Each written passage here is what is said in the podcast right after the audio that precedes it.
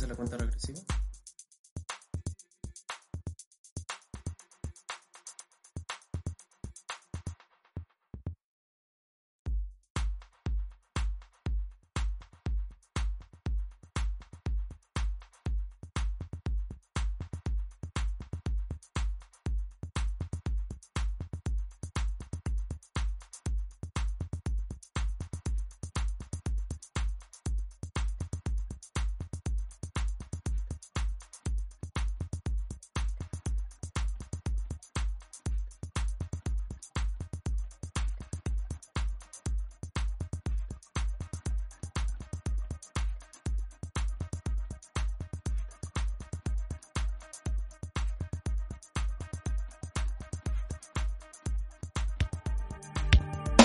Una pluma en lucha, un pensamiento en política, economía, ciencia, mística.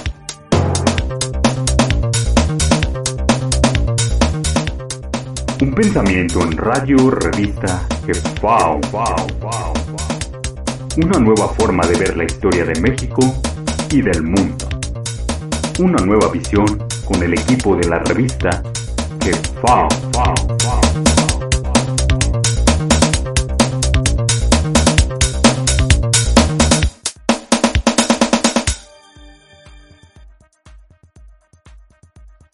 Buenas tardes y noches en la Ciudad de, México.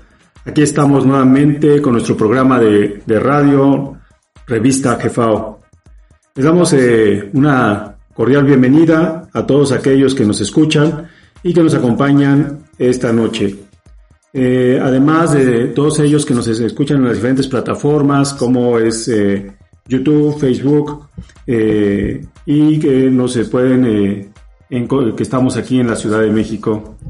Eh, este programa es en vivo y es hoy eh, jueves 8 de diciembre, perdón, eh, estoy un poquito ahí fuera. el día de hoy, 15 de, 15 de diciembre, estamos aquí nuevamente. Soy Genaro Saucedo, su servidor, el locutor de este programa, y hoy nos acompaña nuevamente por aquí Marcela Olivares. ¿Qué tal, Marcela? ¿Cómo estás? muy bien, Buenas noches, Genaro, ¿cómo estás? Envío un saludo a todos nuestros radio, escuchas donde quieran que se encuentren. Muchas gracias, muchas gracias, eh, Marce. Pues bueno, aquí en esta, eh, ya este, muy cercano al solsticio de, de invierno, el 21, y pues sabemos que en esta temporada aquí en la maravillosa Ciudad de México, pues ya el frío pues empieza a sentirse. Eh, pues estamos eh, nuevamente en otro programa más de nuestro, nuestra revista eh, Jefao, en el cual eh, pues vamos a, a, este, a platicar sobre temas muy, muy interesantes. Ahora nuestro tema se va a llamar Sanguíneamente el mexicano, raza pura.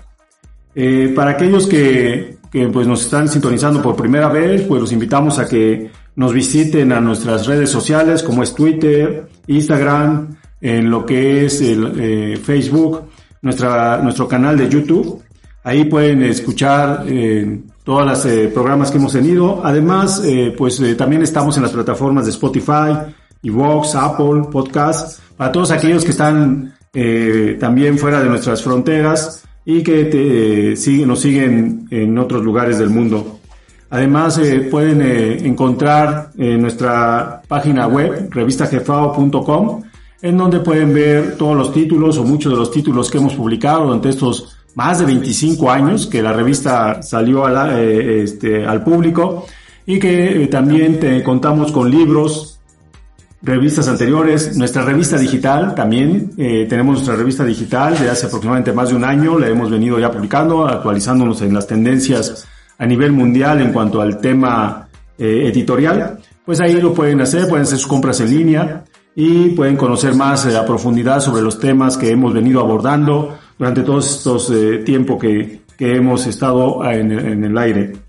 Además, eh, pues les pedimos que pues nos eh, suscriban a nuestro canal en YouTube. Ahí es muy sencillo, le dan suscribirse, nos dan este, compartan también el, programa con sus eh, amigos, familiares, conocidos, hasta desconocidos, en cuales eh, ustedes crean que les va a parecer interesante esto que, que, hablamos en estos programas, en nuestros programas de radio.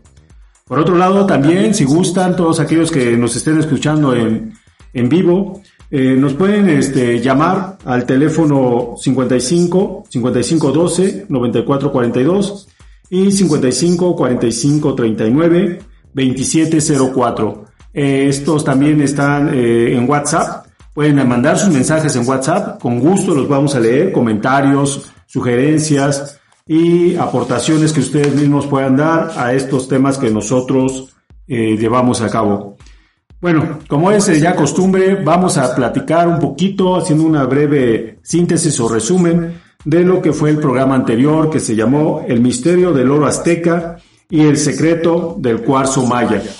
Eh, nuestros eh, amigos que estuvieron la vez pasada, pues desarrollaron un tema muy, muy interesante en, cuanto al, primero, en el tema de lo que es el oro.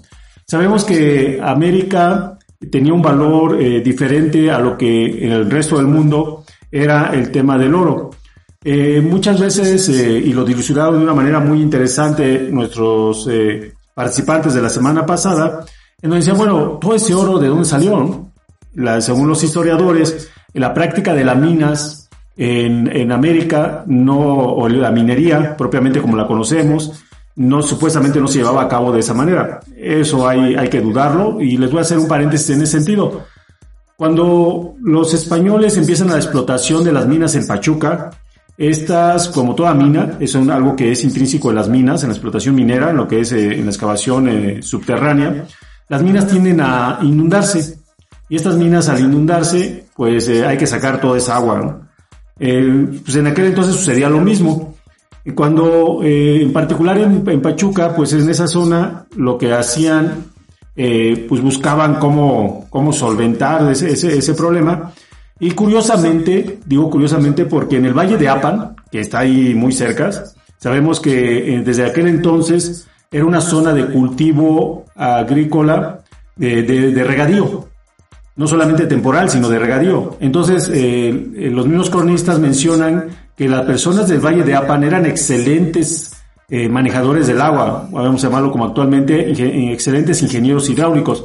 Pues estas personas que cultivaban en el Valle de Apan eran llevadas a las minas de Pachuca para por, sus habilidades en el manejo del agua para poder sustraer esa agua que, se metía a las minas y de esa manera poder seguir la explotación minera en la zona. Bueno, esa es en la parte un poquito de que no, supuestamente no había una explotación minera como actualmente se da, sino que todo era superficial o en los ríos, etcétera, ¿no?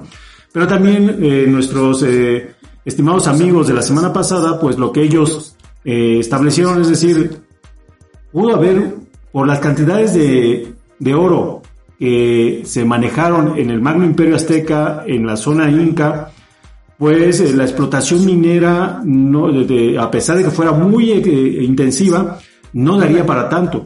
Entonces dejaron entrever pues un aspecto muy interesante que es lo que eh, después se conoció como la alquimia, ¿no? O sea, la manipulación a nivel atómico o a nivel molecular atómico de lo que es la materia y su transformación. Entonces, creo que ahí ya empezaba a hablar de una ciencia mucho más avanzada que lo conocemos actualmente. Además, con las propias características que tenían esos materiales de oro, en el cual se veía que era una dureza y una pureza distinta a lo que se comercializa o se puede encontrar en muchos lugares del mundo en la actualidad. México sigue siendo un referente en la explotación de oro, eh, indudablemente, pero eh, en aquel entonces, pues eh, se, el mundo fue inundado por el oro, el oro azteca, ¿no? Ahora, pasando al punto de lo que es eh, el cuarzo maya, pues otra, otro aspecto muy interesante. Se enfocaron básicamente en lo que es las calaveras eh, de, cuarzo que se encuentran en el Museo Británico. Estas calaveras, a la ciencia actual, no se, no ha llegado a entender cómo fue que fueron talladas, y no solamente en el aspecto del, del tallado, sino también qué funciones más tenía. Han hecho varias pruebas, una de ellas ha sido que hacen incidir un haz de luz y hay una descomposición particular de la luz al incidir sobre esta. La otra característica, ya para, para entrar ahorita en materia, la otra característica eh, interesante fue la de la, piezo, eh, la propiedades de piezoeléctrico. ¿Qué quiere decir? Que hay materiales, como en este caso el cuarzo, que al recibir una presión mecánica produce eh, electricidad. O sea, que los átomos de esa manera del cuarzo se excitan y se empiezan a mover. Eh, aparentemente, pues el cuarzo es un material muy, no aparentemente, perdón, es un material muy duro, en el cual para su tallado, su explotación, su manipulación, pues necesita de una ciencia detrás y una técnica. Entonces, nuestros antiguos eh, mexicanos, en particular la zona maya, pues hubo una explotación interesante. Eh, crearon piezas hermosas como estos, estas calaveras y en las cuales hasta ahora siguen siendo un misterio. Bueno, pues eh, esto es la recapitulación que hicimos de, del programa anterior y pues vamos a entrar en materia aquí con nuestra buena amiga Marcela Olivares que pues esta noche muy amablemente nos, nos acompaña y el tema es sanguíneamente el mexicano raza pura. Es un, es un tema que fue publicado en, eh, en julio de 2003, ya hace casi, casi 20 años, en la cual, pues de aquel entonces, eh, como introducción, pues nuestros eh, antiguos mexicanos siempre fueron considerados que ni siquiera éramos del continente, o sea, toda la población americana, que no éramos del continente, que emigramos a través del estrecho de Bering y que simplemente pues eh, aspectos genéticos muy parecidos, tal dice la teoría esta del, del curso por el estrecho de Bering, donde tenemos características raciales como los mongoles. Pero pues eh, ahí haciendo un poquito eh, hincapié, pues para que el estrecho de Bering se pueda, se pueda congelar, pues necesita tener temperaturas hasta menos de 100 grados centígrados.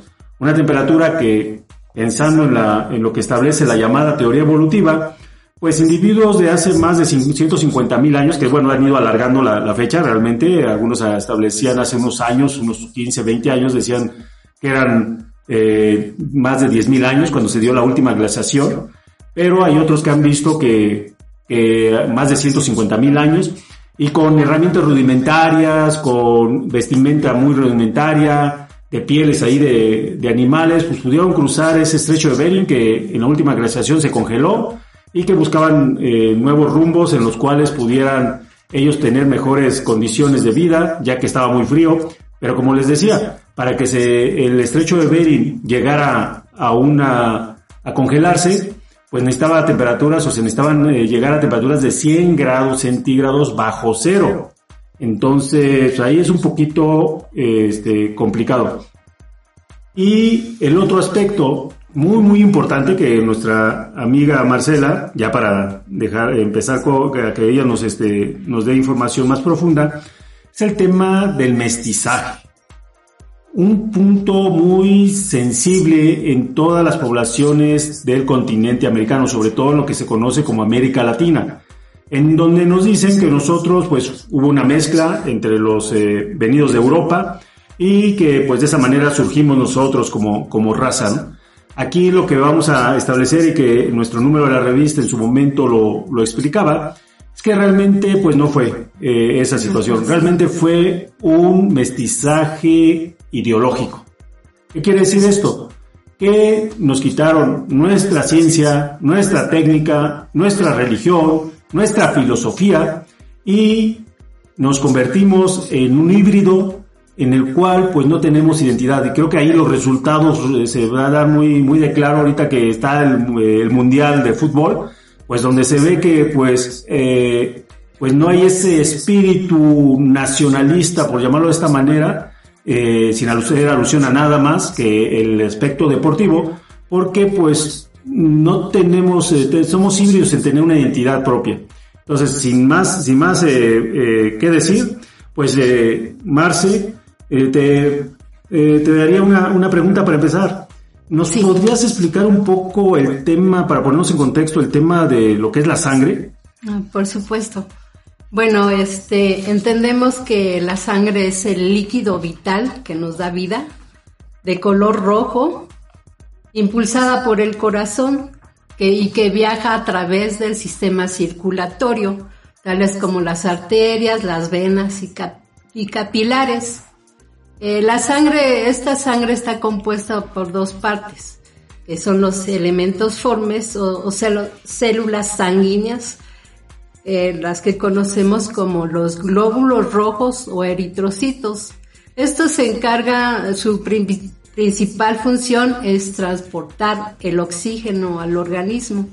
También tenemos los glóbulos blancos o leucocitos que forman parte del sistema inmunitario y combaten las bacterias, es decir, detecta cuando el organismo este, pues entran bacterias y virus, eh, o sea, las causantes de las enfermedades, estos glóbulos blancos se encargan de detectar y atacarlos. Y también tenemos este, las plaquetas o trombocitos encargados de la coagulación.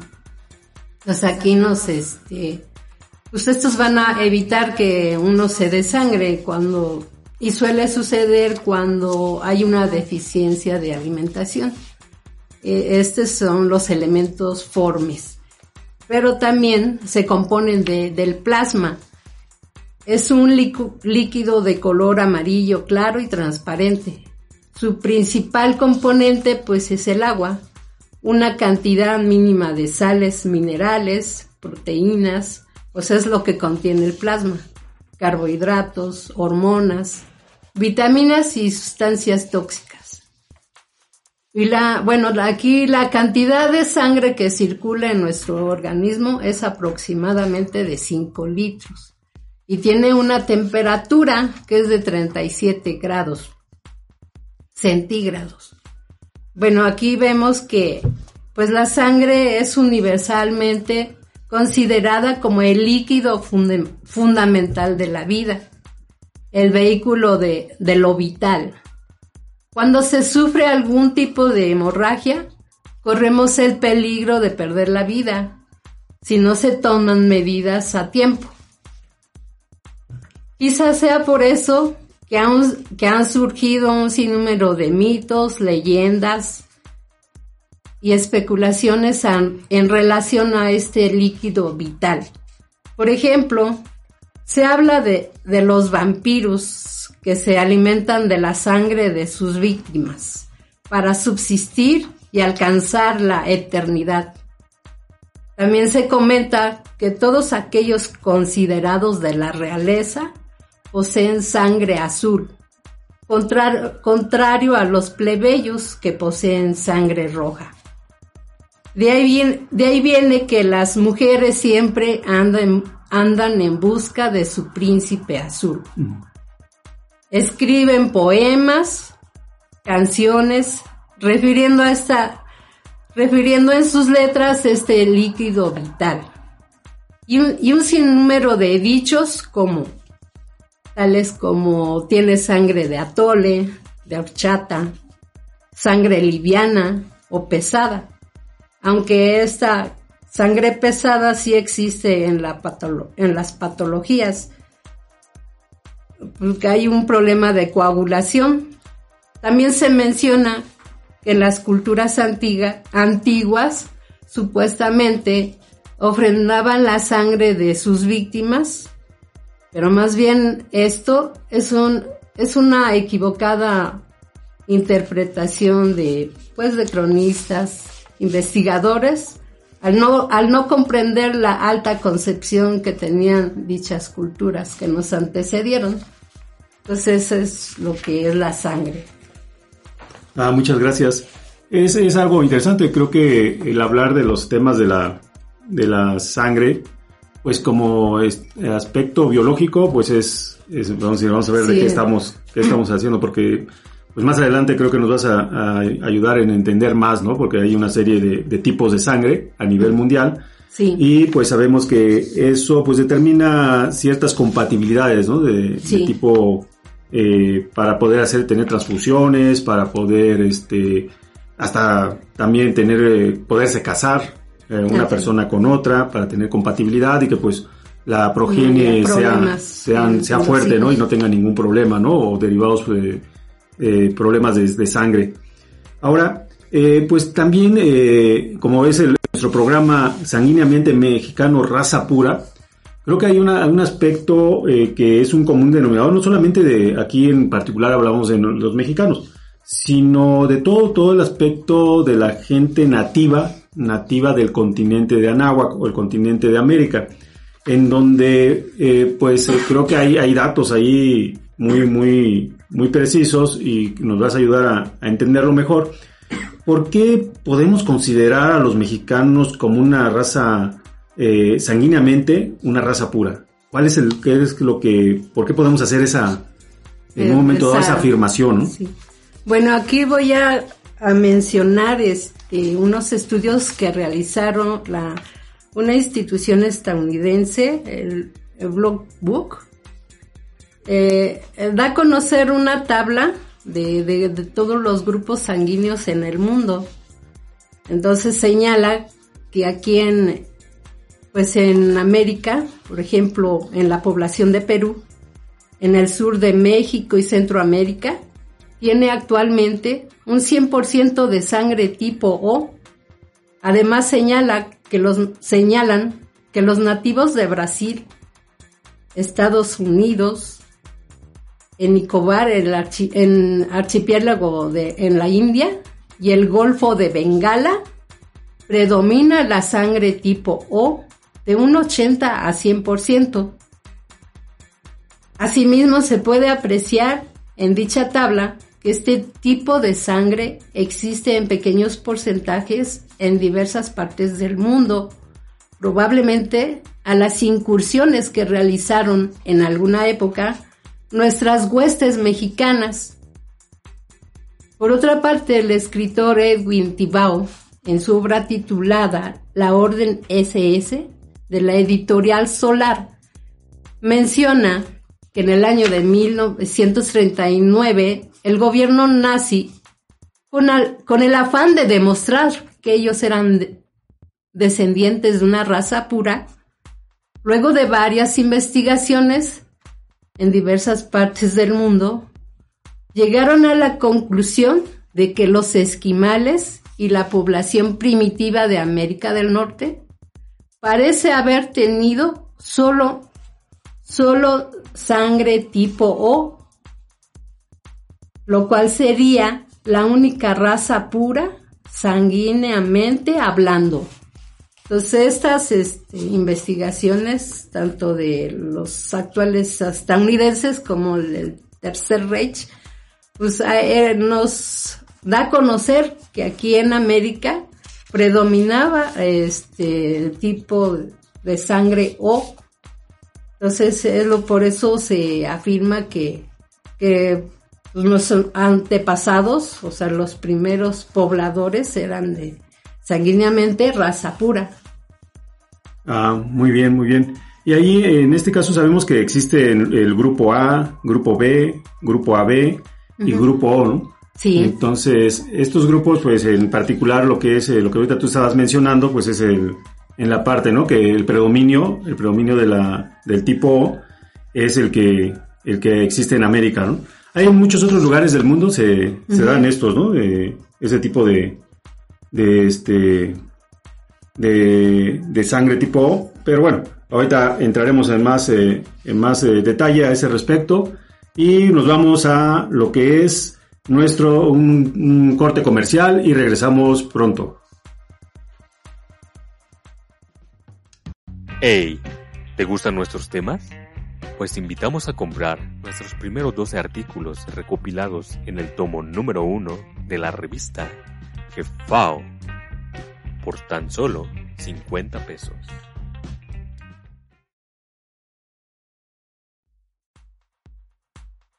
Bueno, pues ya estamos por aquí de, regreso eh, con un tema muy interesante de nuestro número de la revista que se llama Sanguíneamente el Mexicano Raza Pura, que es una publicación de hace más de 20 años, que tiene toda una vigencia, y que pues ahorita tenemos como invitada a Marcela Olivares, que nos está ayudando a pues esclarecer el por qué se hace esta afirmación.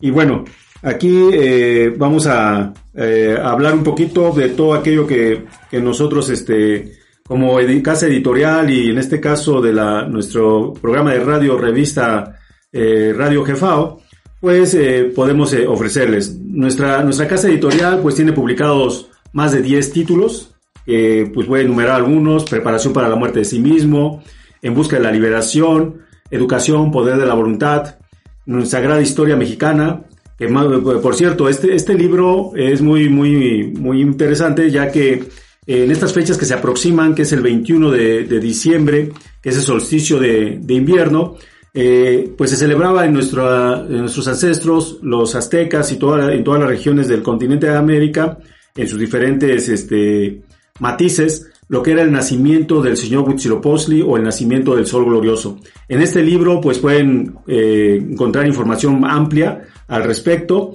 Los invitamos a que lo conozcan, lo pueden adquirir en nuestra, eh, nuestra página de internet o directamente en nuestras oficinas, que nos encontramos en, en Valderas, 44. Valderas 44, despacho, despacho 319. ¿no? Aquí con gusto los podemos atender. Además de que pues eh, síganos en nuestras redes sociales nuevamente para que ustedes puedan este, eh, ver todo aquello que estamos eh, generando de, de, contenido y que pues conozcan más a ese, a ese respecto. Bueno, pues vamos a, a entrar a otra interesante pregunta que por aquí tenemos para Marcela. Eh, ¿Cuántos tipos de sangre existen y cómo están distribuidos en el mundo? Para darnos una mejor idea de lo que estamos hablando. Mm, por supuesto. Pues este, existen cuatro tipos de sangre que son A, B, AB y O.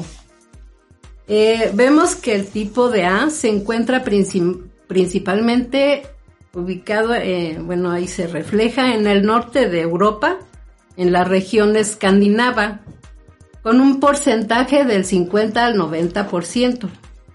En Australia en un 40% y en los nativos de Montana, Estados Unidos, un 30%. Ese es del tipo A. El tipo B predomina en las sociedades ubicadas en Asia Central y en África. El tipo AB es muy raro, pero sin embargo existe en pequeñas proporciones en la región de los tártaros, en Rusia, Japón, China, los en los gitanos de Hungría, India, Corea y Polonia. El tipo O predomina específicamente en Centro y Sudamérica, alcanzando un 100%. Sin, sin embargo, también existe un alto porcentaje en los nativos de Australia, y al oeste de Europa, en los grupos celtas. Entonces aquí vemos cómo esa es la distribución y los cuatro tipos que existen de, sangre.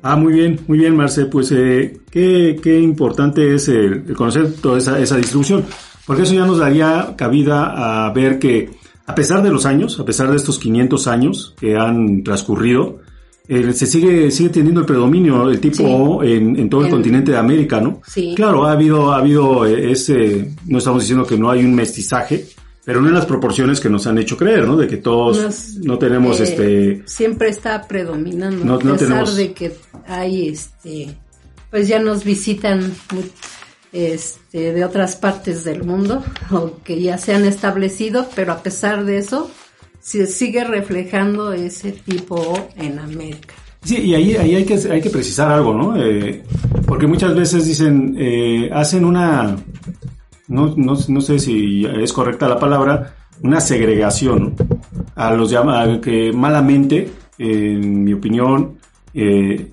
el llamados grupos indígenas, ¿no? Sea, creo que, ellos eh, han tipificado a nuestras poblaciones en diferentes lugares del país y de América, donde dicen o son nativos o le llaman indígenas. Pero creo que eso es una, a mí en lo personal, pues creo que es una segregación racial. ¿Por qué? Porque al final, hablando de los temas de, y creo que tú ahí nos puedes eh, ayudar, hablando de los, de los tipos sanguíneos, pues seguimos siendo tipo sea, cualquier mexicano, ya haciendo esa clasificación malamente de llamados indígenas, somos, somos mexicanos, ¿no? O sea, o somos americanos y sigue habiendo el predominio del tipo O.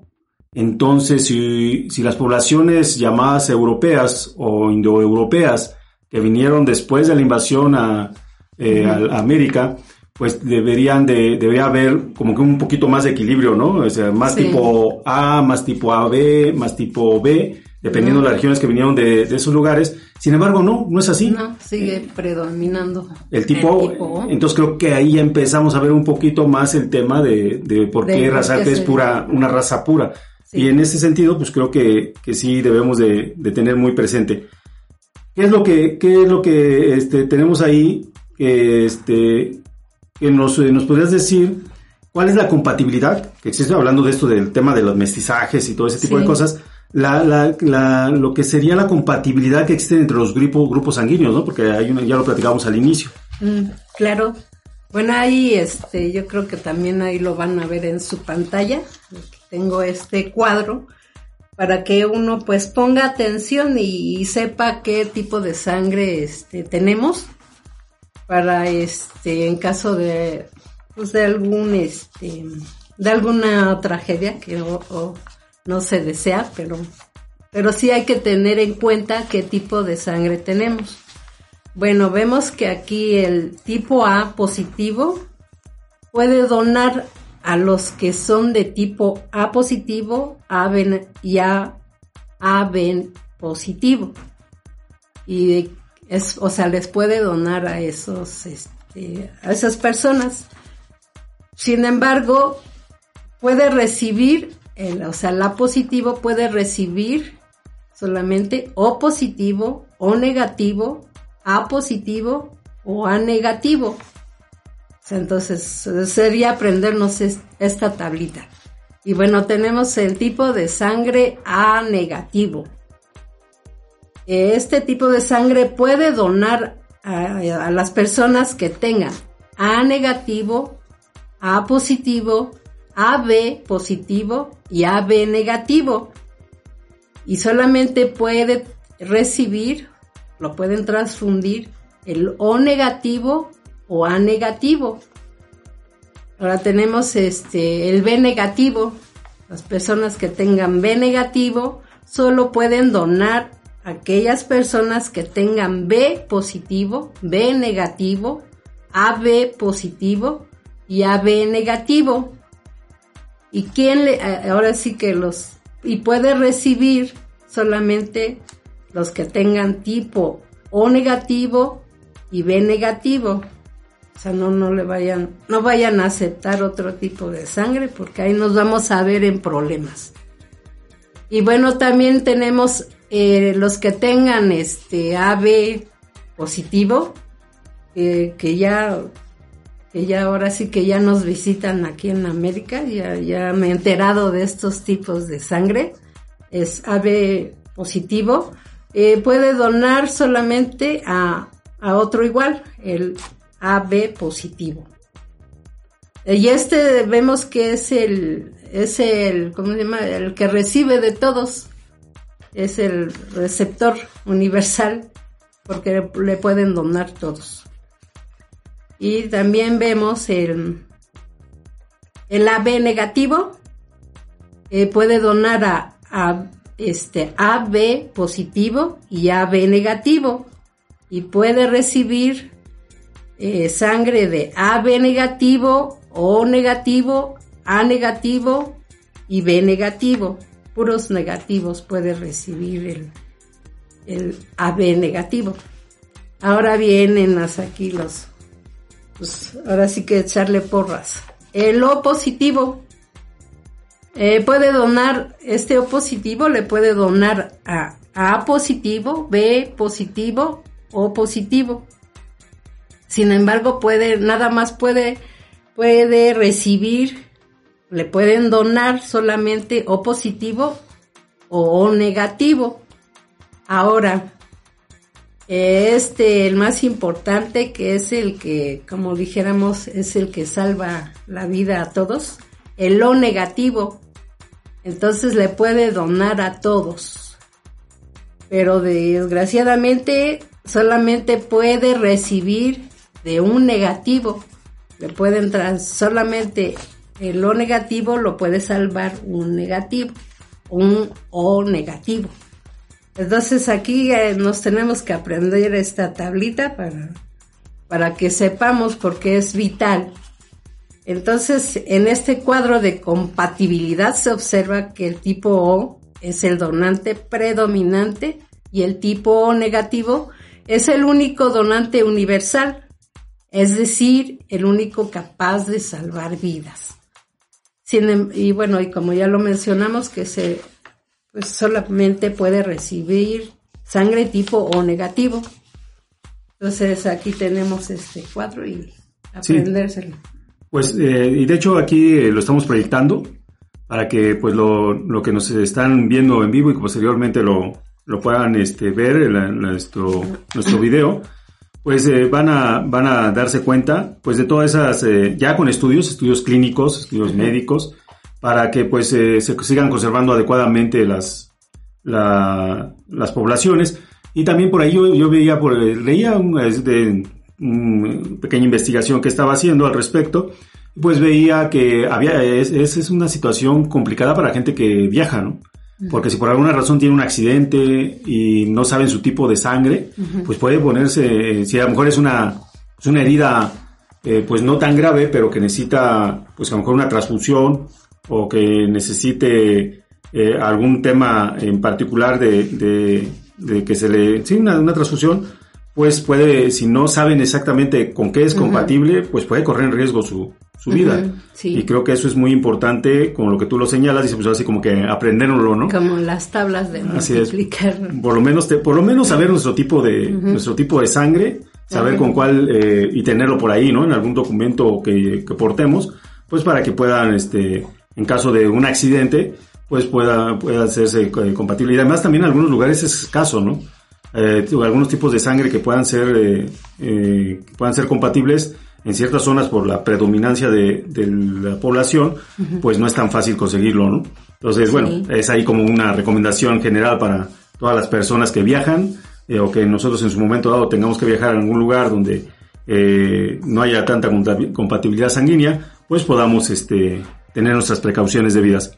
Bueno, pues es algo, algo muy, muy, muy importante, pero ahora, eh, como platicaba al, principio, como en lo que respecta al origen, al origen racial de nuestra, nuestra población en América, eh, con el tema que estamos tocando, que sanguíneamente el mexicano es raza pura y pues lo extendemos a todo el continente de América o continente de Anáhuac. Ahí, ¿qué tú nos puedes este, decir al respecto de que los, los primeros habitantes de América, según esto, son de procedencia asiática. ¿Qué nos puedes eh, comentar al respecto? Bueno, pues yo diría que es una idea errónea por parte de aquellos que formularon dicha teoría, ya que los resultados que nos demuestran estas investigaciones realizadas, como ya lo comentamos, por los estadounidenses, como los de la vieja Alemania del Tercer Reich, demuestran todo lo contrario. Es decir, si tuviéramos de este origen asiático, pues se reflejaría en nuestro tipo de sangre, simplemente ahí se puede observar.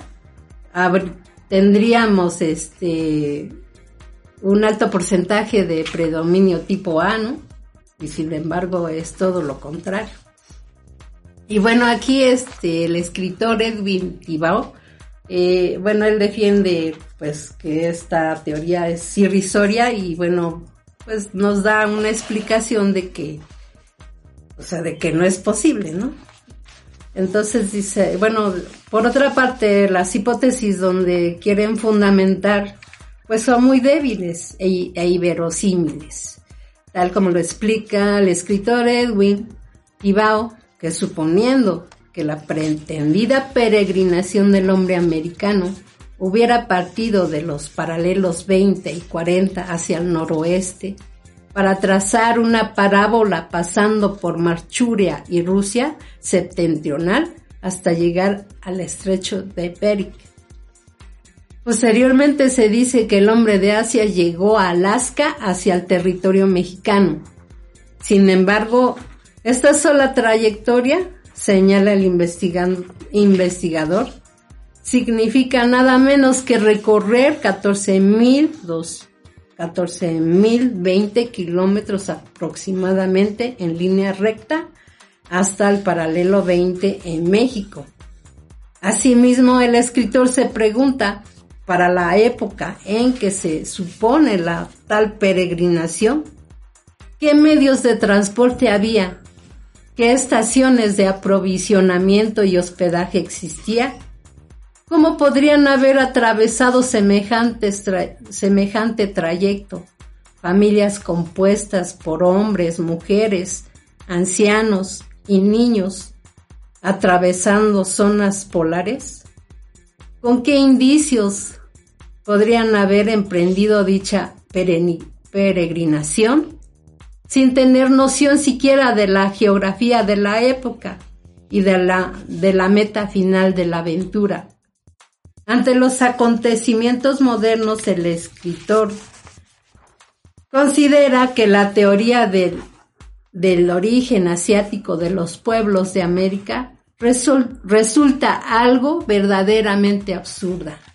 Entonces es lo, es lo, pues sí, como lo ponen en tela de juicio y no lo, y sí, es, es real, ¿no? Lo que, lo que comenta aquí o lo que describe. Y bueno, dice, dice así mismo el, ah, bueno, tenemos otro este, escritor, el, escritor inglés y coronel James Sherwood, nos afirma de que el hombre de América siempre ha sido de América, al señalar en sus investigaciones que investigaciones que existen en Norteamérica restos de hombres altamente civilizados que datan de la era terciaria y antecedieron al periodo glacial por decenas de miles de años. Dichos pueblos tenían una civilización muy elevada y fueron expertos en artes y en, las, y en las ciencias, y fueron de origen maya y menciona que la pirámide de, Xochicalco, en el estado de Morelos, es miles de años más antigua que la pirámide de Egipto. Además, asevera que en la parte superior de dicha, construcción se relata lo ocurrido de la, del de la destrucción del continente de Mu las tierras de, Occidente y las fuerzas que, que causaron su destrucción. Y investigaciones recientes afirman que hubo presencia anterior al continente americano. Eh, dichos unos investigadores de la Universidad de Zacatecas describen eh, nos dan a conocer resultado de las excavaciones en la cuenca del Cerro del Chiquihuite, en Zacatecas, al hallar, una, herramienta lítica de, de tradición tecnológica desconocida, a lo que indica que América fue poblada hace aproximadamente 30.000 años antes o sea que el poblamiento de América del Norte es más antigua de lo que se supone. Asimismo encontraron fragmentos óseos de animales, restos de plantas y ADN ambiental. Eh, todos estos detalles lo dan a conocer en la revista científica Nature. Entonces aquí todos estos datos pues nos demuestran lo que Ahora sí que a tu pregunta. Ah, sí, sí, gracias, Marce. Sí, eso, eso esclarece más, ¿no? El hecho de que, eh, que no nos dan nuestro origen este, americano, ¿no? Sino que pues ahora sí que... Y es una justificación, puede ser hasta una justificación de carácter político, ¿no? En donde dicen, bueno, pues si ellos no eran de aquí, pues entonces nosotros también debemos derecho a llegar a invadirlos, ¿no? Y tomar posesión de tierras que pues ellos en origen no eran, ¿no? Pero creo que eso no lo han hecho. Un ejemplo, ¿no? Dicen que el hombre, se la raza humana se origina como tal, el Homo sapiens, en África, ¿no? Y que empezó a haber migraciones y ya empezó todos los eh, diferentes nombres que le han dado a los homoides, eh, eh, homónidos, perdón, en el mundo y ya, este, pues por ahí ya es, dicen, ah, bueno, pues ya aquí nos establecimos, pero pues eso no ha justificado que, por ejemplo, el africano, como dice, oye, yo soy el origen de la, de la población, del mundo, perdón. Entonces voy y te invado francés, ¿no? Bueno, que ahora, pues, este, curiosamente ya vemos que, que ya la, selección, eh, hablando otra vez de fútbol, la selección este, alemana, perdón, alemana, eh, francesa en este particular, pues ya creo que ya los alemanes, los franceses ya se quemaron, ¿no? Ya todos son morenitos, ¿no? Ya hay negros franceses, ¿no? de color blanco, ¿no? Que sería como que el típico, ¿no? Bueno, ya sabemos que la migración que ha habido de África hacia, hacia Francia y muchos otros eh, países de Europa.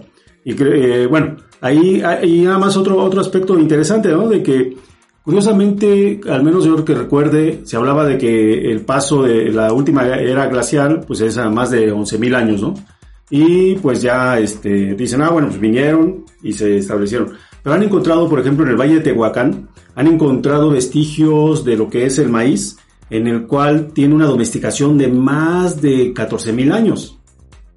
Entonces ya ahí ya no como ya como que ya no concuerda, ¿no? Entre los hechos, entonces ahí uno se remite a, las fuentes más actuales y dicen, ah, no es que les, eh, lo cruzaron hace 150 mil años, ¿no? o sea, como que ya lo van acomodando, ¿no? Eh, en el lapso, ¿no? Conforme a los descubrimientos arqueológicos y si datados eh, o fechados con, con este tiempos en los cuales no son no, no son compatibles a una a una teoría, porque seamos muy claros hablan de una teoría, o sea, una posible solución a una, algo, algo que, que, está dándose, pero no es una, no es una ley, ¿no?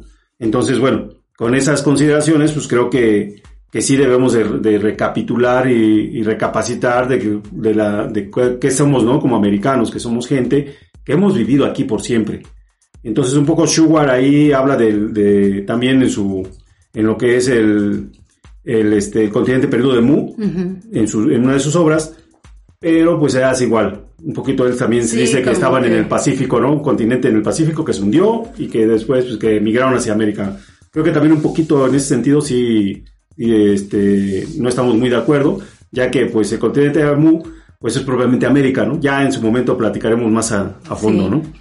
No, y pues ahora sí que en cuestión de fechas, pues como que sí hay pues algunos como que no concuerda, pero sin embargo, hablando de, del tipo de sangre, ahí, ahí nomás, ahí se observa, o sea, y no importa si fue hace 50 mil años o hace 14 mil, o sea, ahí nomás se comprueba, ¿no?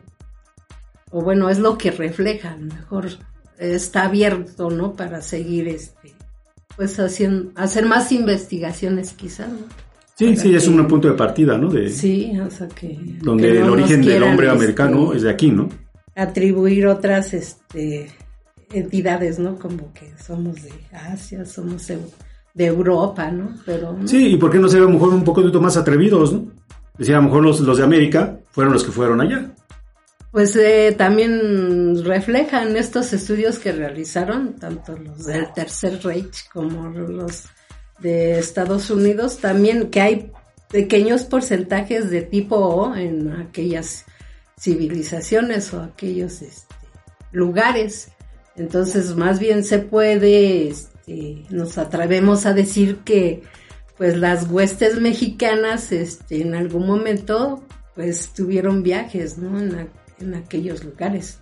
Sí, de hecho con investigaciones que ha hecho la revista Jefao en, todos, en estos más de 25 años, han, hablado de, por ejemplo, del origen del hitita, del ixo, de hace más de, de 3.000 años, presencia en Egipto, de, gente que es de aquí, en la, en la Roma antigua, en Grecia, etcétera, ¿no? Creo que, que ahí eh, el movimiento, el mundo siempre, eh, de acuerdo a estas investigaciones, el mundo siempre ha sido global, ¿no? Creo que esa parte nunca ha estado aislado, nunca, eh, ni era plano, ni, no, no, no, no. Y hay mucha literatura al respecto, no lo decimos nosotros, ¿no? Eh, sí, hasta la simbología también, sí. Sí, hay, simbologías, simbologías este, similares. Similares o casi idénticas, ¿no? Entonces, creo que eso es, importante, como lo dices, seguir ahondando, es un punto de partida para que todos aquellos que nos escuchan, pues eh, despertar esa inquietud, ¿no? Eh, no, no comprar algo porque, pues bueno, sí, desde tierna edad nos, nos educaron en las escuelas, diciendo que pues era la, la, historia, ¿no? Pero pues siempre dicen en los libros, al menos yo que recuerdo cuando cursaba la primaria, pues decía teoría. Y la teoría, pues eso es, un, es una supuesta solución a algo que no se conoce. Entonces, creo que a veces nosotros cometemos el error de, de no sé decirlo, no ponerlo en un contexto adecuado y pues investigar, ¿no? O sea, realmente es eh, despertar, despertar la necesidad de esa investigación, aquellos que son inquietos y que pues no les resuena mucho esa lógica que nos han dado, ¿no? A través del, tiempo. Bueno, bueno, Marce, creo que el, tiempo nos, nos, apremia y pues eh, una última pregunta como parte de, parte de tu, de tu conclusión. ¿Nos puedes decir que, este, consideras que existen realmente razas puras en el mundo? Mm, pues así es.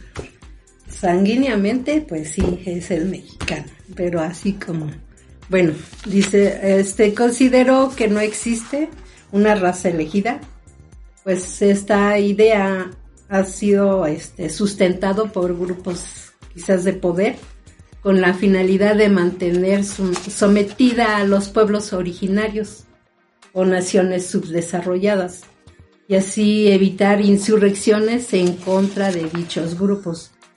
Yo creo que más bien es, es como una cuestión política, ¿no? Para este, pues sí, para no tanto que haya una, pues sí, una raza pura y elegida sobre todo.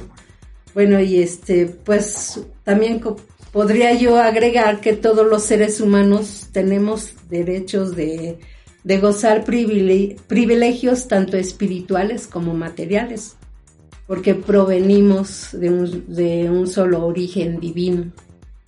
y aquí depende de cada individuo donde quiera estar, arriba o abajo.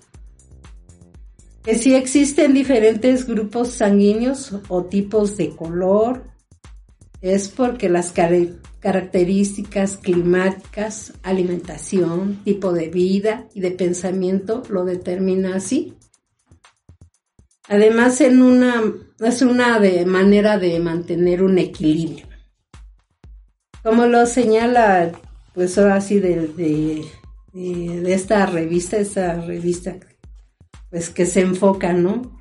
Eh, pues que, no existe un, este, en el mundo una raza elegida, ni raza superior, ni tampoco inferior. La superioridad de una sociedad estriba en el estudio, en la preparación de sus juventudes, de sus hombres y mujeres, en la calidad humana y en la rectitud y respeto hacia las demás personas. Entonces, en esto o sea, todo el ser humano pues tiene esa, tiene un porqué de, de por qué está en ciertos continentes, por qué tiene cierto color, por qué tiene cierto tipo sanguíneo, porque así lo requiere el universo y entonces se mantiene un equilibrio. Entonces ahí está el, el error, ¿no? De que pues dar énfasis pues, al racismo, al clasismo y no, sin embargo es el que tenga una preparación o un, sea un, conocimiento universal que les permita pues trascender y prepararse. Entonces, es lo que considero. Ah, muy bien, pues muchas gracias, muchas gracias por, por esa, esa tu exposición tan valiosa. Y pues creo que pues lo dices muy puntualmente, ¿no? No es un tema de raza, ¿no? Sino es un tema de vernos como una humanidad con sus propias características en las diferentes regiones del mundo y que de acuerdo a circunstancias medioambientales, eh, culturales o socioculturales, pues van marcando ¿no? características de, tipo racial, pero no hay un supremacismo, ¿no? no, no, es ahora no, no caigamos, no caigamos en el error de ahora un supremacismo americano, ¿no? O, de Anáhuac, ¿no? No, creo que es más bien, creo que se caracterizó siempre el mundo de Anáhuac de tener un sentido muy profundo de lo, de lo, humano, de lo humano, perdón. Y pues tan es así, ¿no? Que la misma revista lo, lo dice, que los eh, que llegaron a un elevado precepto humanístico de que el hombre no tiene derecho de matar al hombre.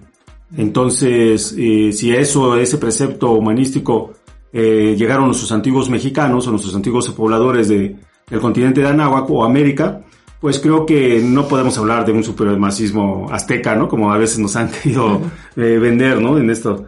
Pero bueno, eh, ya estamos, eh, estamos al límite, nos vamos a, a, un, este, a un corte comercial y pues regresamos ya para, pues por aquí leer eh, los saludos que nos, nos dan nuestros amigos que nos acompañan esta noche y poder cerrar el programa. Bueno, pues en un momento regresamos. Del glorioso pasado Atlante Tolteca resurge el valor hombre, herencia de grandeza de la noble familia mexicana. Conoce los fundamentos de la gran ciencia náhuatl, símbolo de la evolución cósmica y resultado de una recia disciplina. Adquiere la sabiduría de nuestros antiguos antepasados con el libro Preparación para la muerte de sí un libro de Lisa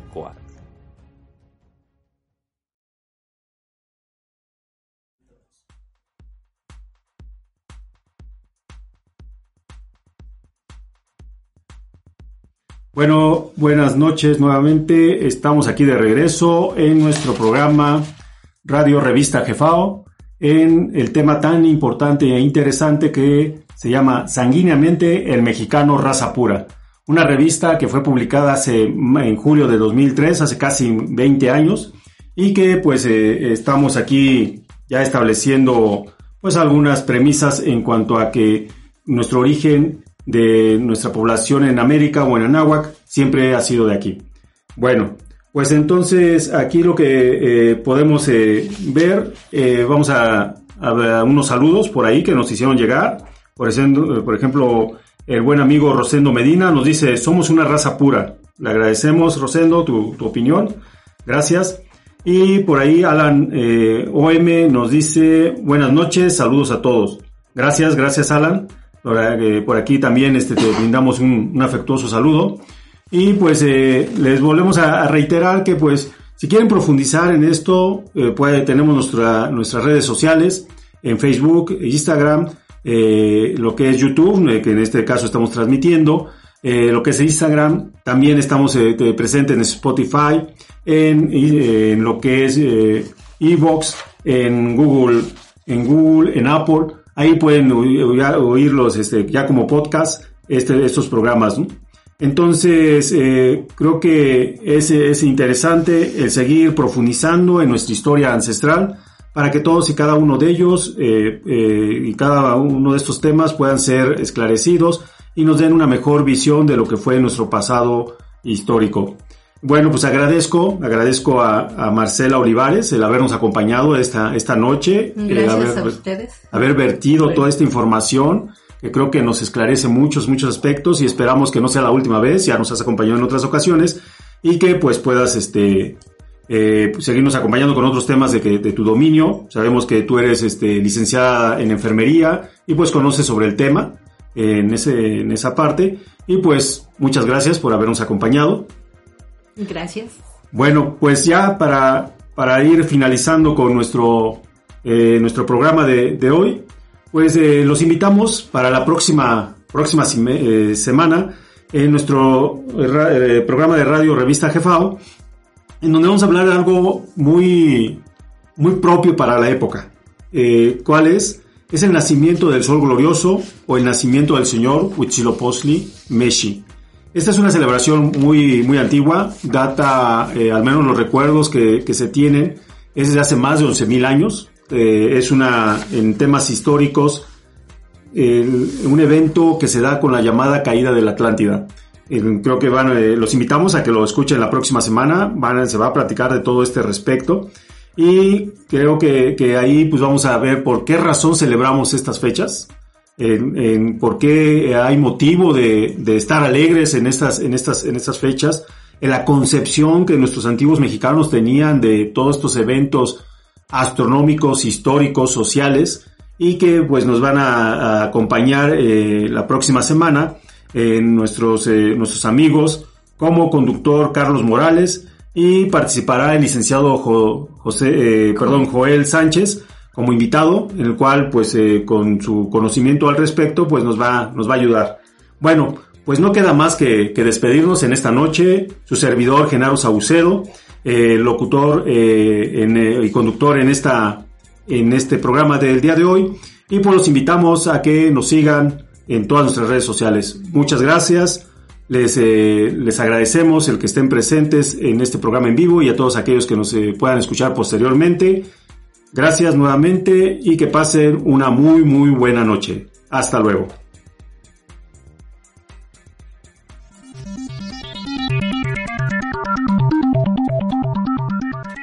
Gracias por escuchar Radio Revista Jefao. Lo esperamos en la próxima semana. Y recuerde, un árbol sin raíces no da fruto.